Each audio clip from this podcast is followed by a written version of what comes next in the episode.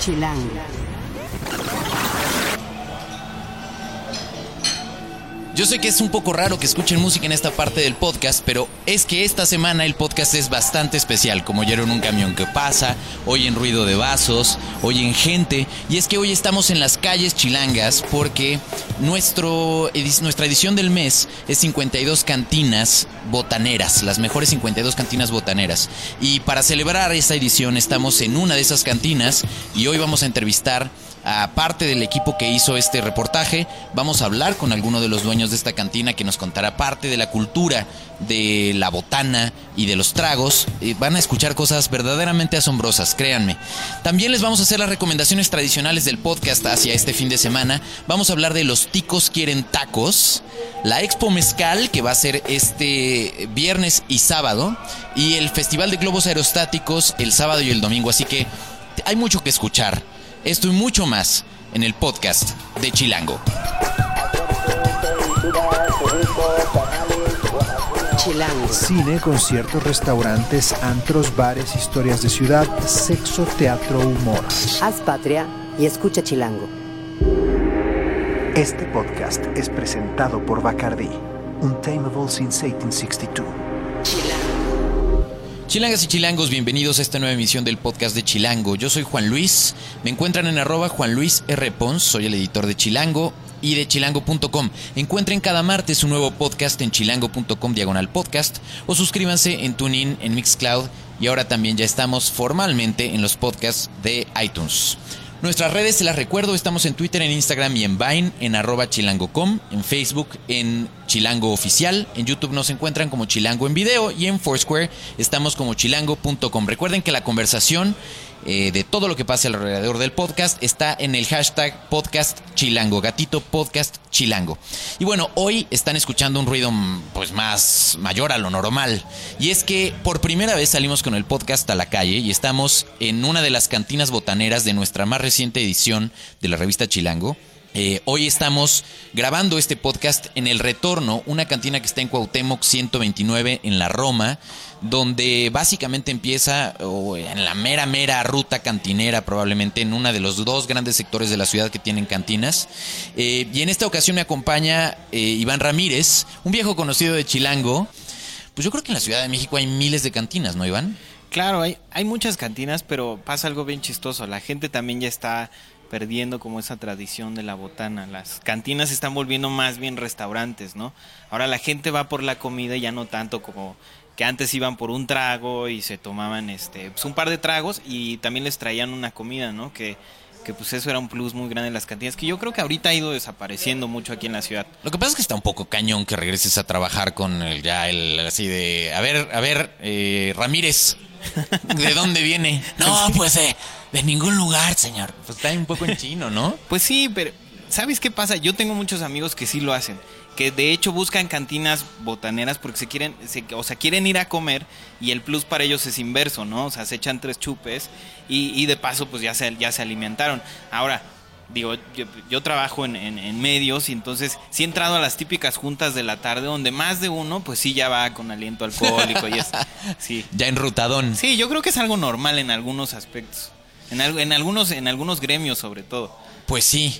La, la cosa es que eh, sí, las cantinas son una parte muy importante de la tradición chilanga, yo creo. No solamente de la Ciudad de México, hay cantinas en todas partes de las, del país.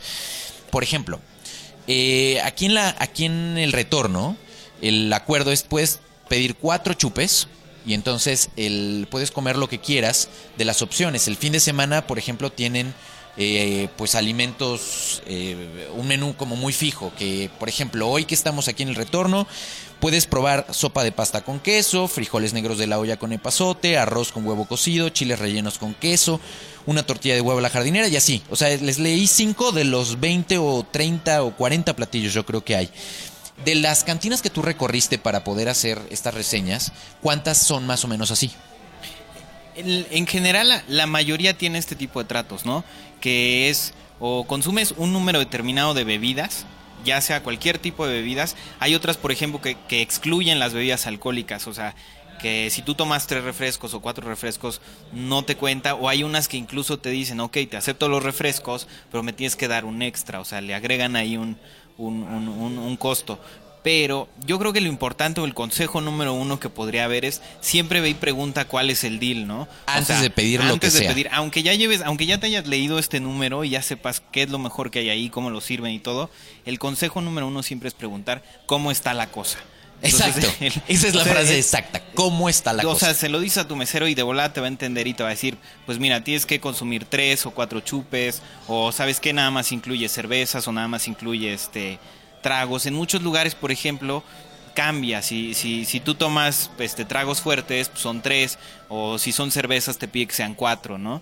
Entonces siempre eso es importante. Y también preguntar, cuando tú preguntas cómo va a ser el asunto, si te dicen si es por, si la votan es por tiempos, o si este hay, hay un número determinado de platillos de los que puedes escoger, si es las veces que quieras, o si es solo, solo uno por, por bebida. Aquí en la guía les estamos incluyendo toda la información que necesitan, desde la dirección de cada una de estas 52 cantinas, el teléfono, los horarios, cuál es el horario justo de la botana, ¿no? Porque no todos, no todas ofrecen botana a todas horas. No, no, no. En, en general, este, digo esto y, y por, por eso les preguntaré, les diría, ¿no? Que pregunten cómo va a estar el asunto, porque en muchos lugares se acaba a cierta hora y de ahí en adelante ya no hay. O en otros es, se sirve y hasta que se acabe. ¿No? Por eso es importante, muchos de los de los tips que vienen ahí en la revista es, es precisamente eso. Hay lugares donde la botana vuela, o sea, tú llegas al mediodía y ya no hay. Entonces, si, al- Pues si estás interesado en algo, pues te échale un ojo a los a los tips que vienen ahí.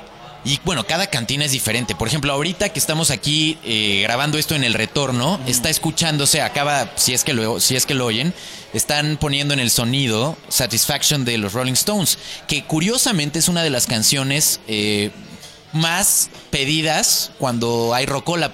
Ahora, así como cambia la música en cada una de estas cosas, eh, también cambia eh, hasta la temática de pronto de las cantinas, ¿no?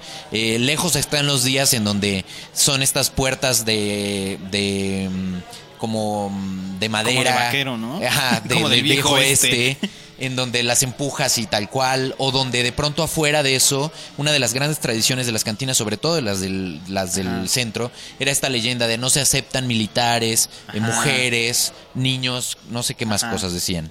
Ahora, Militares con uniforme. con uniforme, claro, claro, claro, claro. Eh, eso pues va siendo cada vez que más... eso tiene un- un- una historia bien chistosa. Venga. La bronca de que no, quieren, no, no les gustaba que los militares entraran con uniforme es que anteriormente, de- de hecho todavía pasa en algunas zonas, había algo que se llamaba el rondín que es la policía militar que pasaba de bar en bar buscando a sus elementos para evitar que se metieran en problemas. ¿Qué pasaba? Que entonces la gente, o sea, los militares, pues ya habían, ya, entonados, pues se los llevaban y siempre hacían un, armaban una bronca, pues. Entonces por eso fue que los que los prohibieron de las cantinas precisamente, ¿no? Para evitar como todo ese desmán que se hacía cuando llegaba la policía militar por ellos y hacían todo el show, pues optaron por no dejarlos entrar, ¿no? Es, es algo bien chistoso que ya no pasa, pero que, seguí, que, que, que sigue en algunos lados donde todavía tienen estos letreros viejísimos. Es que se va quedando en, en el, como en la tradición chilanga de la cantina, ¿no? Eh, y tú, has- antes de que empezáramos a grabar, este, justo me contabas eso, cómo ha ido cambiando. eh, y me gustaba mucho, ah, pues brindemos, ¿no? Aprovechando que eso no lo podemos hacer. Normalmente en- cuando grabamos esto en estudio, pues bueno, ya que estamos en campo, pues, Pues sí, hay que- ustedes discu- Salud, salud. Que tenemos los props. Eh, bueno, entonces decíamos que eh, la- las cantinas, tú tienes una teoría muy interesante sobre el asunto de las cantinas. Que no, las cantinas con- conforme ha pasado el tiempo no saben hacia dónde se van moviendo. Yo, yo creo que, cambian mucho en función de dónde están y el tipo de gente que las visita, ¿no? O sea, por ejemplo, hay cantinas que evolucionaron en restaurantes que ahora son carísimos, pero que originalmente eran cantinas, ¿no? Cuando, digamos, se quitó esta prohibición de las mujeres en las cantinas, pues decidieron volverse restaurantes familiares, ¿no? Hay otras que, pues, pues sí han devenido como en un bar, es un poco más cutres, un poco más clandestinos. O sea, es, es yo creo que depende también mucho de la, de la zona donde se encuentren. Es es como lo que te comentaba, ¿no? Hay una cantina ahí en la Narvarte, que de hecho está reseñada ahí, que es el salón este, Amigos, que que es como bien chistoso. Si tú vas en la mañana, bueno, no en la mañana, ¿no? Tampoco en las mañanas. sí. Me han dicho que en la mañana Me han abren. dicho que en las mañanas abren y, y- y es un ambiente mucho que la gente está comiendo, echa la botana y todo, pero hay una hora en la noche en la que se llena de bikers, ¿no? Entonces es como bien raro. Y a mí siempre me ha causado mucha curiosidad. Yo vivo cerca de ahí. Pero nunca he entrado a la hora de los bikers. O sea, yo he ido a la hora de la comida y donde hay este, pues hay música así como para bailar, te echas tu botana, tus chelas y te vas pero, pero varían mucho en, en, en, en- en- en función, yo creo que de la zona donde están. ¿Hay algún momento en que eh, la ciudad no tiene cantinas abiertas, una hora del día? Sobre todo, muchas cierran a las 11, 12 de la noche. Digo, hay algunas que los fines de semana se extienden un poquito más, como a la 1, 2 de la mañana. De, de hecho, es muy raro que estén abiertas hasta las 2. Una de la mañana yo creo que es el límite. Yo creo que tiene que ver más con el alma cantinera, ¿no? Que es de irte realmente a sentar, a platicar un rato y, y echar un par de tragos y luego moverte a otra cosa. Que creo que es como el espíritu. Y de- es que justo en el podcast anterior, José Luis León, que es el, el bartender de Limantur, que lo tuvimos en entrevista, nos decía que en general los chilangos no eh, nos gusta o no somos tan afines a poder ir a un lugar con nuestra chava, nuestro chavo, solitos, digamos, o solos incluso a un... Como que los chilangos nos gusta salir en banda, ¿no? Ajá. Salir en, en multitud, o, eh, llegar a una cantina con un grupo de amigos. Eh, a diferencia de otras partes del mundo en donde los pops, por ejemplo, pues tú Ajá. vas a ver un partido de tu equipo favorito y estás solo y entonces ya se hace un sentido de comunidad con todos los que están viendo en el pub el partido. Tú me decías, yo mismo no me animaría de pronto a, Claro. hacer eso en un partido de fútbol. Sí, ¿sabes, ¿sabes qué pasa? Y aparte de, de todo es una lástima porque, por ejemplo, te estás perdiendo de una de las partes más, digamos, más enriquecedoras de una cantina, que es sobre todo, por ejemplo, la barra. O sea, todo bueno, cada va- quien, ¿eh, Iván? O sea, yo te veo muy cómodo. Salud. Me agarraste durmiendo. perdón. La, la- la gente no se, no se para en la barra y pide, pide un trago. O sea, la gente normalmente quiere ir a una mesa, quiere sentarse, aunque sean dos personas, quieren ir a sentarse en una mesa y estar platicando, ¿no? Y yo creo que, que esa es como esa parte, o sea, como que, que no se aprovecha del todo en las cantinas, que vayas, te, te pares en la barra, pidas tu chupe, te eches unos cacahuates y estés viendo el partido, por ejemplo, unos minutos del partido. Y eso ya no ocurre, incluso si tú te das cuenta, cuando tú ves a alguien solo en la barra y que estás con tus cuates, empiezas a decir, mira, ya viste ese güey que luce. Tú porque- tú porque eres bien malilla, Iván. O sea, el güey sin amigos que viene a, que viene a echarse una chela solo. O sea, nunca me dejan final, hacer eso. Sí, al final esta, este ritual de las cantinas pues tiene, tiene mucho chiste y es algo que no deberíamos, sin sonar a ah, mensaje de flojera, dejar ir porque está bien padre. O sea, yo creo que los extranjeros incluso que vienen a la ciudad es algo que esperan ver. Yo, ¿Sabes también qué pasa? Creo que, el, creo que el, el- el mexicano en sí y el chilango es como penoso por naturaleza. O sea, dice que Ahí no. estás cometiendo la típica, No, la no, típica. El chilango es... ¿A qué equipo le vas tú? Al América. Al América. Entonces ahí, ahí tú dirías, el americanista es cuando eres parte de Bueno, eso. los chilangos somos penosos. O sea, es que es bien chistoso porque nunca decimos que somos penosos. Según nosotros somos Ah, extrovertidos y todo. Pero no nos gusta que, que- que sepan cómo somos. Entonces, por eso no hacemos eso de la barra.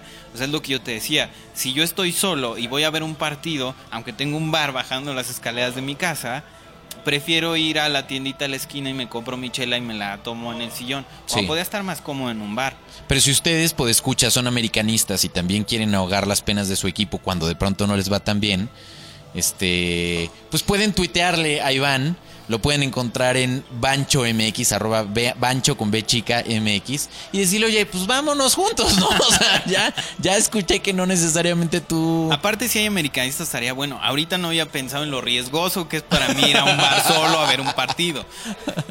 Es- efectivamente.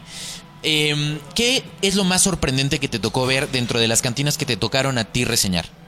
Lo más sorprendente, por ejemplo, ver algunas, o sea, cómo se han sofisticado algunos, eh, digamos, algunos buffets que hay, porque ya no, ya ni siquiera es botana, o sea, ya eso, eso ya no, ya es un buffet.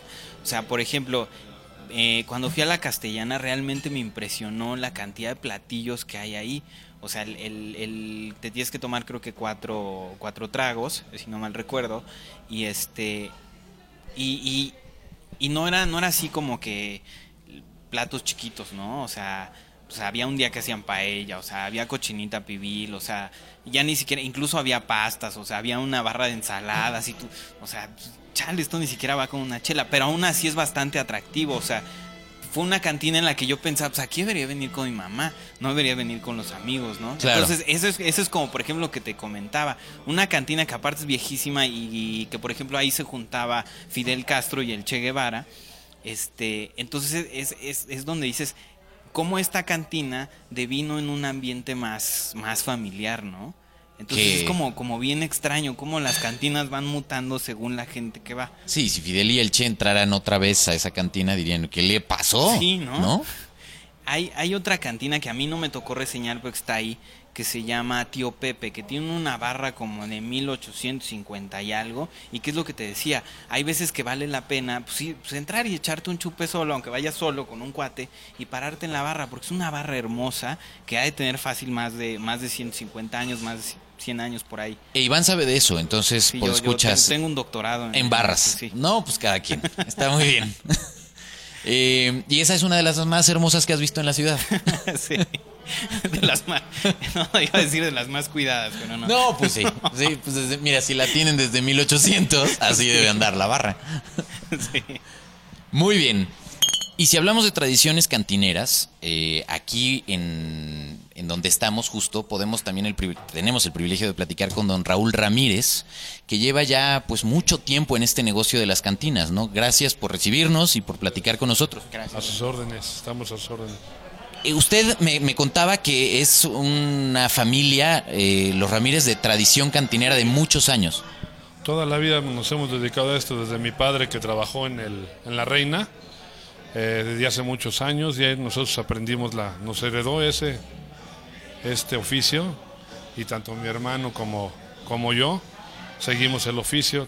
Otros hermanos que tenemos, nosotros este, pues los, los iniciamos en el oficio, pero cantineros, cantineros, mi hermano Víctor y, su servidor.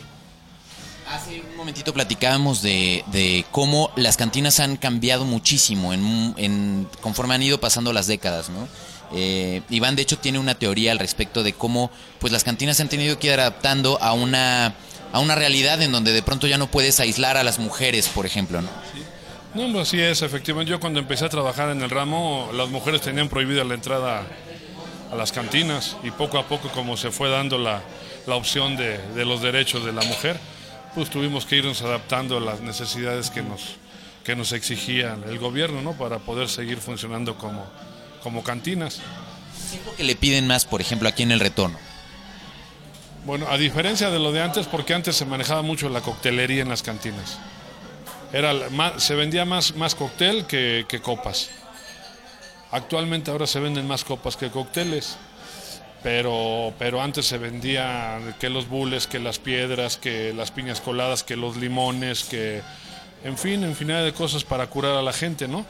Ahora ya es muy raro que la gente que llega muy mala sí le pide unas recomendaciones. Entonces, es- las recomendaciones para que una persona se, se, se componga de una cruda muy, muy fuerte, pues van variando, ¿no? De- depende de que si tiene sed, depende de que si, si tiene asco, depende de que si le duele el estómago o no le duele el estómago, eh, depende de muchas cosas. Entonces, hay gente que con una piedra se compone, hay gente que con un bula, hay gente que con una sangría. Vamos por partes. ¿Qué es una piedra? Pues una piedra es, se compone de, eh, de fernet, tequila y anís. Y un, se acompaña de un chasercito, es agua de Tehuacán. Antes se utilizaba el agua de Celis, que era la del garrafón, pero también eso ya. Es, algunos lugares todavía lo conservan, pero eso desapareció. Ah, hay otra, la- el bull es, eh, es limón, jarabe, se le pone su ron, se le pone su ginebra, se le pone su fernet y termina de llenarse con cerveza oscura. Como una bomba, ¿no? ¿Eso realmente cura la cruda? No, porque al, al mismo tiempo que le está curando la sed, con, el, con la ginebra, con el, con el fernet y con el ron, pues normalmente cuando uno está crudo el estómago está caliente, porque está cocido de que están tomando y tomando vino y está cocido. Entonces siempre es bueno echarle, eh, la cerveza es fría, pero con los componentes que lleva de la ginebra y el ron y el fernet, pues ya es lo mismo y les va calmando la sed y les va calmando el malestar estomacal. Hay gente que está acostumbrada, a- no se pueden tomar cosas frías en una cruda. Por ejemplo, hay gente que no se puede, no pueden tomar agua. Hay gente que toma, eh, quiere comer sandía. Hay gente que quiere tomar, no sé, eso es malo. Es malo porque eh, como el cuerpo está caliente y le meten frío, el cuerpo reacciona y entonces a la gente le empiezan a entrar los sudores y se empiezan a torcer.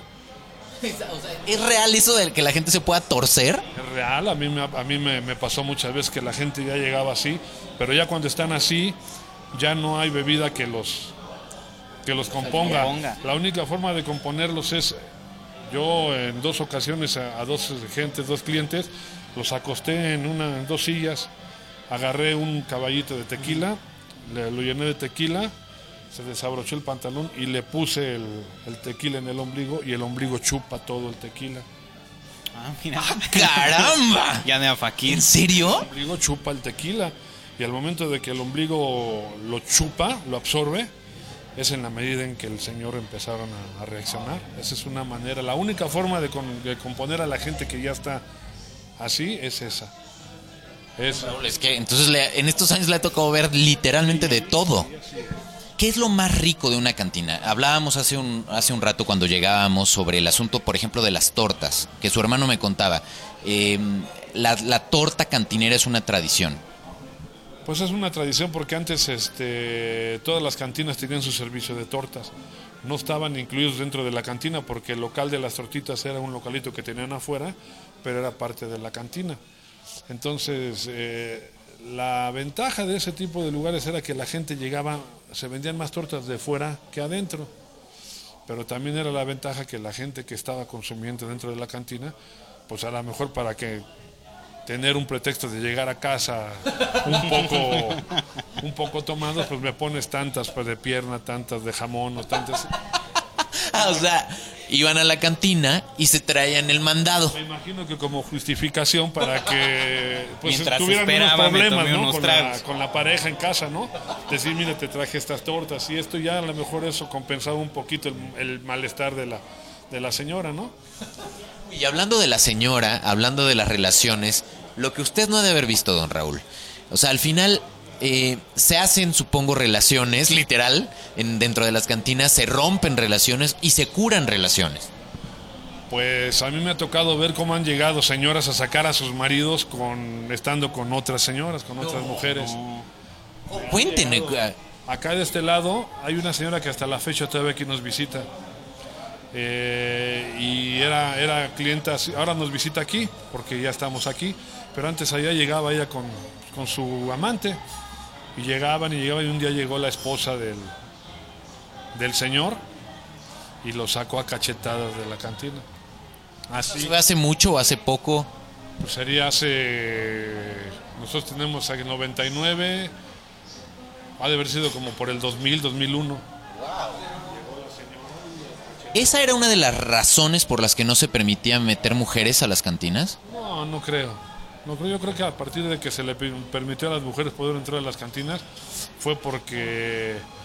Pues yo creo que ellas mismas han ido pidiendo la igualdad de, de derechos con los hombres, ¿no? Pero, pero, pero, por ejemplo, no sé. Esa es una de las razones por las que no se. Que, que la, que la mujer no entre a la cantina como tal, pues de alguna manera blinda el que pueda haber conflictos amorosos, ¿no? Al interior. Pues yo creo que hasta la fecha es, por ejemplo, nosotros aquí de lunes a viernes tenemos nuestro servicio de comida a la carta, ¿no? De botana a la carta en sus tiempos. Pero sábado y domingo nosotros hacemos un buffet de este, mar y tierra y sábados y domingos es más familiar que, que de costumbre.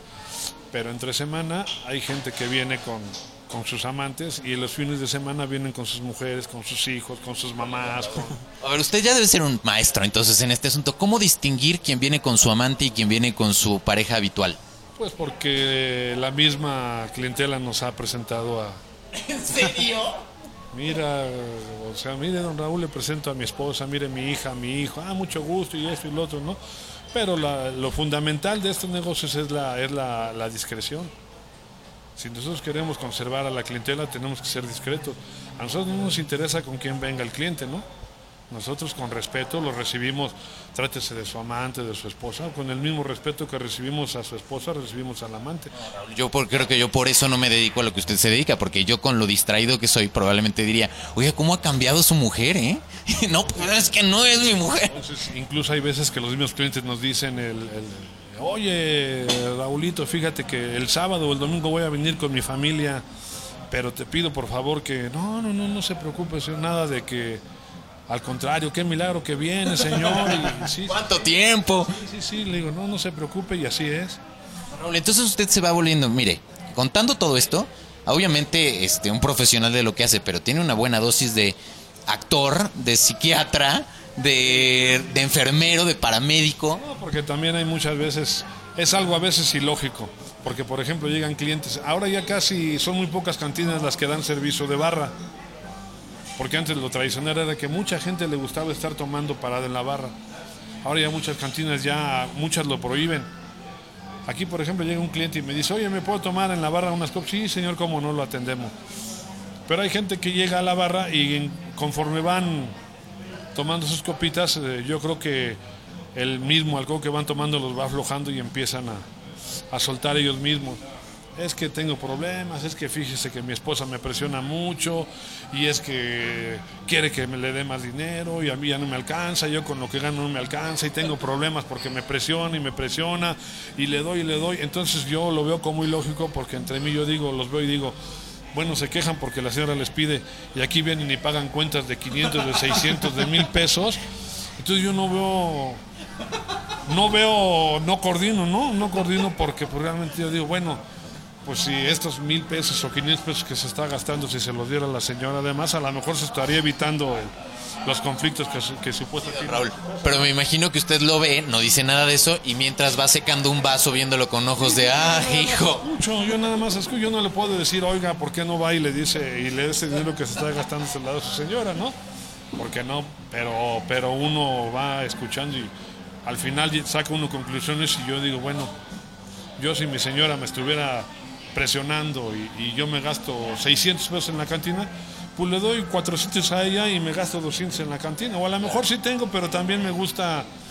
eh, Guardar para uno. para uno, ¿no? Pero yo creo que buscando una solución se puede llegar a un buen arreglo, ¿no? Ellos mismos, uno mismo debería de ir buscando su forma de, de tratar de ir resolviendo sus problemas. Raúl, ¿por qué le pusieron el retorno a la cantina? Bueno, cuando, cuando nosotros nos quitaron el... eh, me quitaron la chamba en la 3030, nosotros pusimos acá la auténtica, dando alusión para que se dieran cuenta que la auténtica cantina del rumbo era la de la esquina. Entonces nosotros dejamos la esquina y cuando le pusim- pusimos este, pues le pusimos el retorno para que se dieran cuenta que ya habíamos regresado. Entonces también eso es, es, es un chiste, ¿no? Porque tiene uno que buscar la forma de cómo tratar de darle a entender a la gente la- el nombre por el cual se identifica el negocio, ¿no? Pues de verdad, muchas gracias por estos minutos que nos ha regalado, eh, que nos lo hemos robado aquí. tal cual. Eh, la verdad es que este asunto, como lo decíamos, de las cantinas, es una de las grandes tradiciones chilangas y nos encanta que ustedes sean parte de esta lista de las 52 mejores cantinas botaneras del DF. Gracias otra vez. No, hombre, pues gracias a ustedes por también darnos la oportunidad de darnos a conocer y por habernos considerado dentro de los mejores 52 cantinas del Distrito Federal. Se los agradezco y, y esperamos no fallar y seguir manteniéndonos en la lucha. Sino que la nación se lo demande, como dicen. Lo demande la nación, así es. Muchas gracias a ustedes. Chilango. Esto es Tercera Llamada. Tercera Llamada. Comenzamos. Si pasa en la ciudad, está en Chilango. Muy bien, ¿qué vamos a hacer para este fin de semana? Eh, aunque estemos eh, cantineando, pues también tenemos esta sección en el podcast. Y pues los suertudos esta vez, Alan casi no llega, casi no llega, pero Vero Chávez está aquí con nosotros, que es nuestra coordinadora de guía en chilango.com. Y Alan, que pues literalmente, pues casi no contamos contigo, ¿no? Alan Luna, que es nuestro reportero de música, Aquí estoy, aquí que estoy. casi, casi llegó así en... Es que como es... Ni siquiera porque es una cantina, güey. No, no, no, es que de verdad estaba muy, muy cargado el, el transporte público. Ahora sí me tocó venir pues, como muchos chilangos así en transporte público y estuvo pesadito. ¿Qué se siente? ¿Qué se Se siente? siente no bonito, ser bonito. fresa. Exactamente. Muy bien, muchachos. Pues bueno, vamos a empezar con nuestras recomendaciones para el fin de semana. Eh, ¿Quién quiere empezar? Empiezo yo. Venga, Vero. Yo que estoy ya muy a gusto, muy contenta acá. ¿Qué tal si en- brindamos? En la cantina, Le perfecto. digo, esto no es por darles, por darles No, a desear. Pues escuchas, Sí. pero de verdad es que esto no lo podemos hacer dentro de nuestras oficinas, entonces pues, pues salud, ¿no? Pues salud, ¿no? Me ¿Qué parece quiere muy bien. Ok, mejor no. Que hay que aclarar que esto es cerveza, lo que estamos tomando ahora. Este, para que luego nos, nadie se vaya a poner punk de es que los llevó al vicio y no sé qué y estas cosas. Lo bueno es que ambos son mayores de edad. Eso está perfecto. bueno, yo hasta donde estoy, recuerdo. Sí. No, sí. Ok. Estoy perfecto. encantada de estar aquí en la cantina quiero retorno. Trabajar aquí. Siempre, por favor. Cuando venía a trabajar me preguntaban en mi casa, ¿a dónde vas a trabajar? ¿A dónde? A una cantina. Ok, pues, si ese es tu trabajo. Sí, es, y, y en, en encarrerados que estamos en una cantina y este fin de semana también Mira vamos a lo que te acaba de llegar, Vero. Una sopa de pasta deliciosa. Aquí antes de que me llegue mi torta, el retorno. ¿eh? Muy bien. Les voy Qué antojando. rico. Se Qué ve rico. deliciosa, se ve deliciosa. Una sopita de pasta. Muy bien. Pero este fin de semana, ah, eh, pasándonos de la cantina, nos vamos a ir a Expo Mezcal. Muy Ya bien.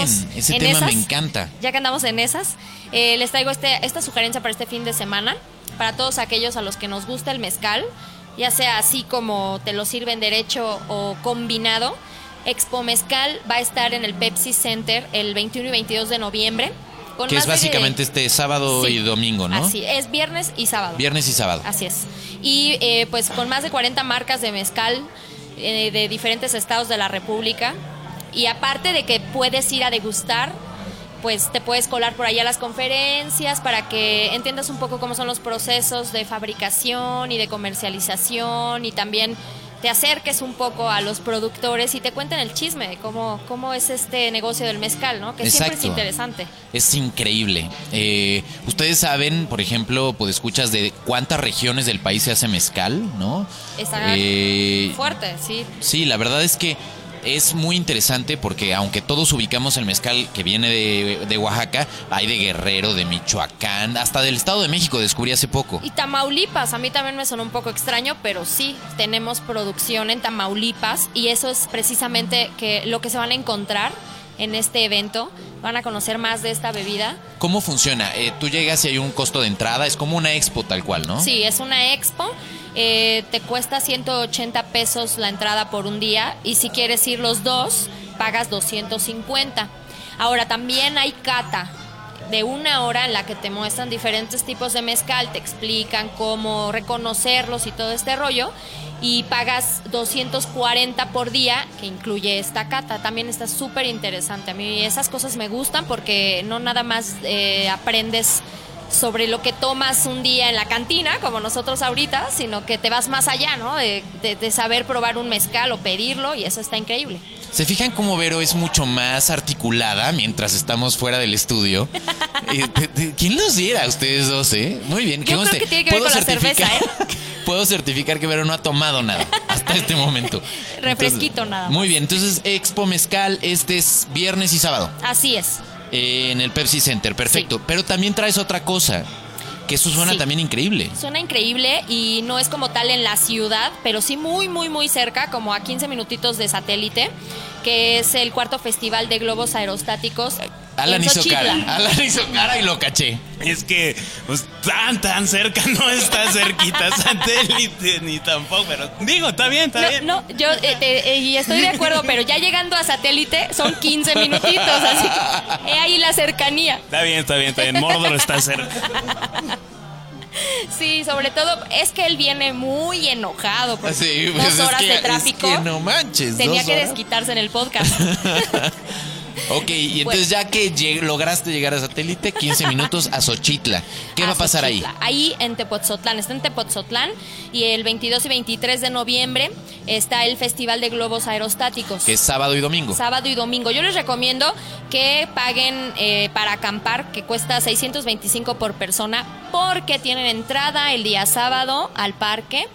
A todas las actividades que están organizando, entre, entre esas cosas hay eh, espectáculo de luz y sonido, pueden deambular ahí por las instalaciones que son muy padres, es un- un parque ecológico.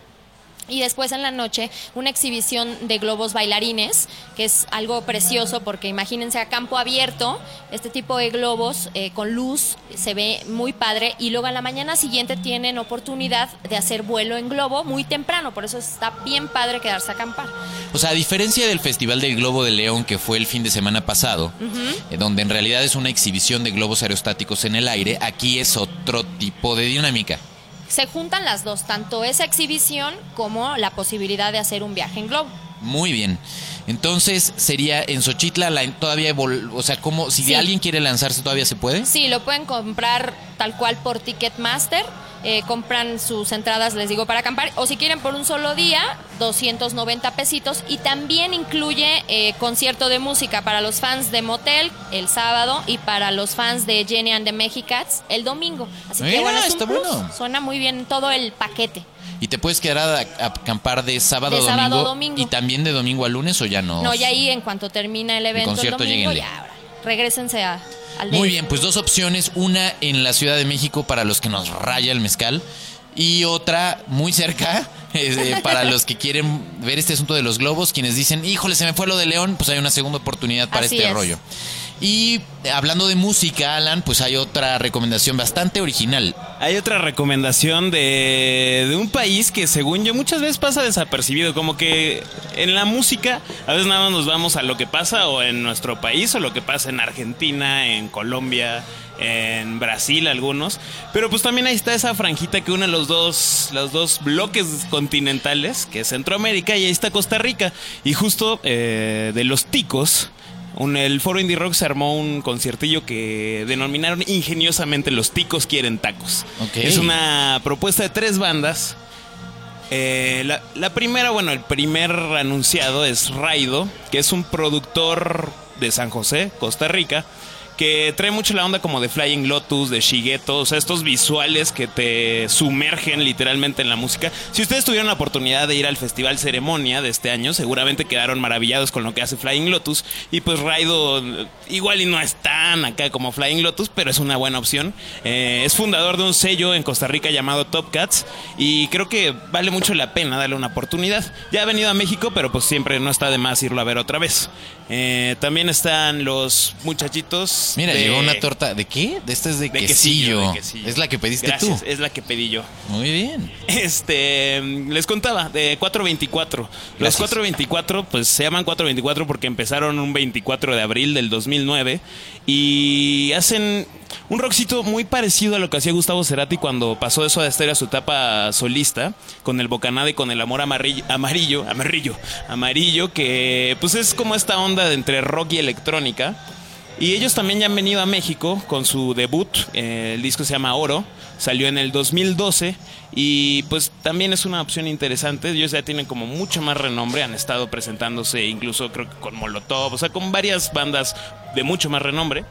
Eh, pero los que en particular yo les quiero recomendar se llaman los Wildners. Y los Wildners me parecen muy interesantes porque hacen este jungle pop. Que jungle pop es como pop guitarrero, por decirlo así. Eh, muy parecido a lo que hacía, por ejemplo, los Smiths o actualmente Real Estate, que Real Estate se presentaron en el Corona Capital.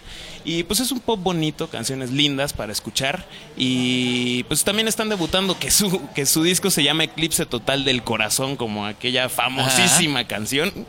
Pero está muy bonito, chequenlos. De hecho, están en Spotify y todo. Eh, su productor, que es su mismo guitarrista, se llama Dani y ha producido a otros artistas de Costa Rica, como Las Robertas, como Ave Negro, como Niño Coy. Entonces, tienen ya como bastante bagaje y un sonido de verdad muy bonito. Se los recomiendo. De hecho, vamos a escuchar una canción de ellos. Ok, entonces sí, para terminar, si alguien quiere ir a los ticos quieren tacos, ¿qué tiene que hacer? Pues tienen que comprar su boletito en el foro Indie Rocks. ¿Directo ahí? Directo ahí, sí. Eh, y nuevamente ubicado- es... ¿Qué día y a qué hora? Es el 22 de noviembre a las 7 de la noche, cuesta 100 pesitos y el foro Indie Rocks está en Zacatecas número 39 ahí en la colonia Roma Norte. Buenísimo, que está muy cerca, creo, de aquí, ¿no? Justo. Cerquitito.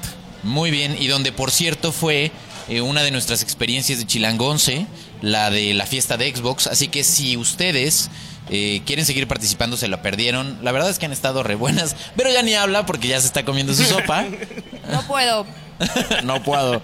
Eh, y bueno, pues vamos a dar por terminado este podcast porque como las tortas ya llegaron, pues es un buen momento para decir adiós por el momento en este podcast especial ya en la calle de las en las calles chilangas. Eh, en la producción estuvo Rafa Med Rivera.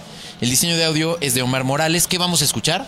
Vamos a escuchar precisamente de los Waldners, una canción que se titula Papalotes. Papalotes, muy bien. Pues con eso los dejamos. Hagan patria y escuchen Chilango. Quizás no es tanto que me hagas falta. Tal vez no sé cómo dejarte ir. Quizás no es tanto que me hagas falta. Metabolizo mi mundo y te encuentro ahí. Haz patria y escucha Chilango.